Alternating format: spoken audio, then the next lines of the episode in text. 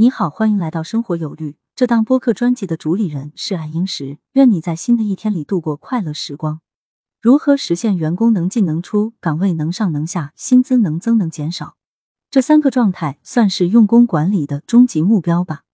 这可是国企用工改革几十来年一直所追求的目标。前面我们聊了国企用工三项制度改革十问十答基础篇，一共二级十五个问答。人事制度改革篇一共二级二十四个问答，劳动用工制度改革篇的十三个问答，分配制度改革篇十九个问答中的前半部分，也就是第五十三至六十二项问答。本期接着聊分配制度改革篇的后十个问答，也就是第六十三至七十项问答。六十三，普通员工如何通过自己的努力提高薪酬待遇？一，争取更高的个人绩效。二。竞聘或被单位选聘至价值更高的岗位。三、通过绩效考核提升岗位薪级。四、争取提升辅助工资。六四，是不是员工岗级越高，工资越高？不一定，薪级的区间与岗级没有绝对关系。每个岗级对应多个薪级区间，相邻岗级的薪级区间存在交叉，低岗级人员的薪级可能比高岗级人员高。六五，如何设计员工绩效考核指标？一。通过信息收集及分析，二分层级分序列识别提炼 KPI 指标，三指标细化，四横向纵向审核，确保指标的连续性及完整性，五形成公司整体指标库。六六福利体系设计的重点是什么？福利可以分为两部分，其中法定福利是指国家和地方强制规定要求的基本福利。包括社会保险及劳动保护等方面的要求，补充福利是企业为了提升自身人力资源的竞争力而根据自身特点设置的福利。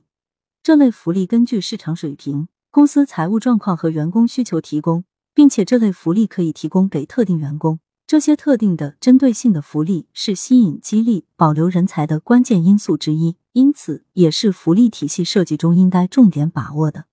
六十七，如何避免干得多、错得多、考核多？一、建立明确的目标考核体系，目标任务尽可能量化，自上至下层层分解。对于超出目标任务之外的事情，以奖励为主。二、建立容错机制，尤其是对于创新性的、拓展性的工作，以正向激励为主，允许犯错，不予考核。六十八，为什么要建立市场化激励体系？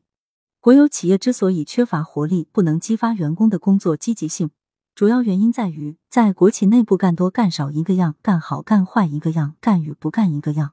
那么这三个不一个样的结果，就是劣币驱逐良币，好的员工没有得到奖励走了，差的员工没地方去的员工就留在了企业中，久而久之造成员工整体素质水平的下降。六九如何建立市场化激励体系？主要从三方面展开：一。以岗位价值评估为基础，实现一岗一薪；二，以个人能力评估为基础，实现一人一薪；三，以员工业绩考核为基础，实现一月一薪。其实，三项制度改革后，员工薪酬将发生哪些变化？一、打破原来薪酬收入的大锅饭倾向，关键岗位、重点岗位的薪酬要大幅度提升，非关键岗位的薪酬可能还会下降。二。通过员工能力素质的评估，实现同岗不同薪。员工可以凭借个人能力的提升来实现薪酬收入的提高。三、绩效考核实现对员工直接考核，缩短考核周期，用业绩来评价员工工作，实现考核结果与薪酬的直接挂钩。对此，你有什么想法呢？欢迎留言讨论，关注主播，订阅专辑，不迷路。下期我们接着聊。